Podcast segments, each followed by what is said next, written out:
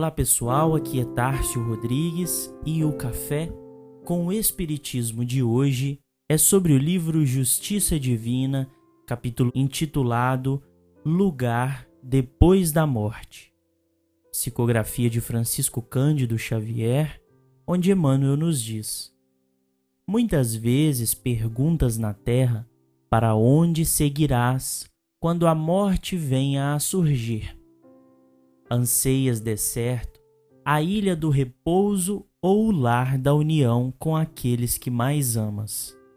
Sonhas o acesso à felicidade à maneira da criança que suspira pelo colo materno.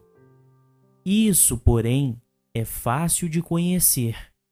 Toda pessoa humana é aprendiz na escola da evolução sob o uniforme da carne constrangida ao cumprimento de certas obrigações, nos compromissos do plano familiar, nas responsabilidades da vida pública, no campo dos negócios materiais, na luta pelo próprio sustento. O dever, no entanto, é impositivo da educação que nos obriga a aparecer o que ainda não somos, para sermos, em liberdade, aquilo que realmente devemos ser. Não ouvides assim enobrecer e iluminar o tempo que te pertence. Não nos propomos nivelar homens e animais, contudo, numa comparação reconhecidamente incompleta, imaginemos seres outros da natureza trazidos ao regime do espírito encarnado na esfera física. O cavalo, atrelado ao carro, quando entregue ao descanso, corre à pastagem, onde se refocila na satisfação dos próprios impulsos. A serpente, presa para cooperar na fabricação de soro antiofídico, se for libertada, desliza para a toca, onde reconstituirá o próprio veneno. O corvo, detido para observações, quando solto, volve à imundície. A abelha, retida em observação de apicultura, ao desembaraçar-se, torna incontinente a colmeia e ao trabalho. A andorinha engaiolada para estudo, tão logo se veja fora da grade, voa no rumo da primavera. Se deseja saber quem és, Observa o que pensas quando estás sem ninguém. E se queres conhecer o lugar que te espera depois da morte, examinas o que fazes contigo mesmo nas horas livres. Emmanuel aborda nesta reflexão a solidariedade que há entre o presente e nossa destinação futura encerrados nos contornos de nossos próprios impulsos e aspirações.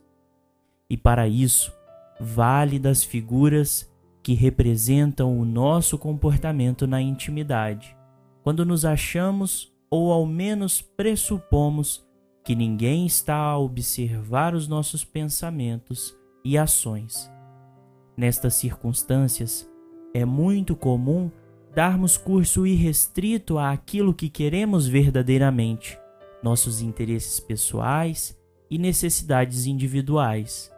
Nesta sistemática, observando aquilo que fazemos com frequência, habitualidade ou persistência, podemos compreender onde está situado o nosso coração e examinando o objeto que se constitui de muito valor para nossa atenção, entenderemos onde gostaríamos de nos situar, quando as possibilidades de ações fossem menos restritas.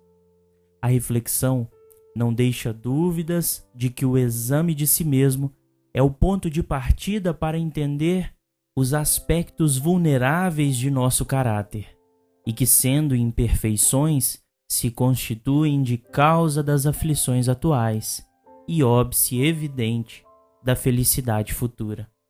Concluímos com parte da resposta de Santo Agostinho à questão 919a de O Livro dos Espíritos, quando nos diz: perscrute conseguintemente a sua consciência aquele que se sinta possuído do desejo sério de melhorar-se, a fim de extirpar de si os maus pendores, como do seu jardim arranca as ervas daninhas. Dê balanço no seu dia moral para a exemplo do comerciante, avaliar suas perdas e seus lucros, e eu vos asseguro que a conta destes será mais avultada que a daquelas. Se puder dizer que foi bom o seu dia, poderá dormir em paz e aguardar sem receio o despertar na outra vida.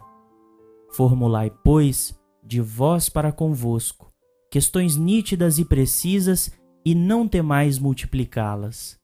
Justo é que se gastem alguns minutos para conquistar uma felicidade eterna.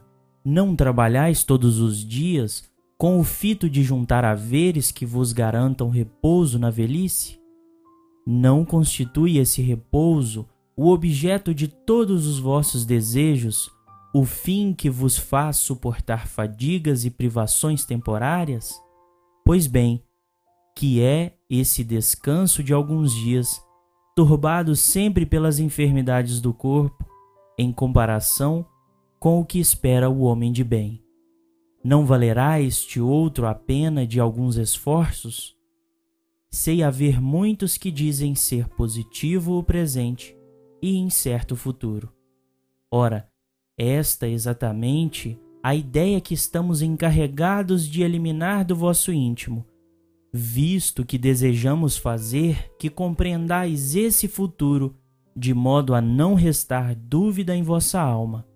Por isso, foi que primeiro chamamos a vossa atenção por meio de fenômenos capazes de ferir-vos os sentidos, e que agora vos damos instruções que cada um de vós se acha encarregado de espalhar.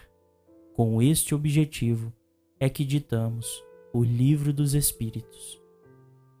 Fiquem com Deus e até o próximo episódio do Café com o Espiritismo.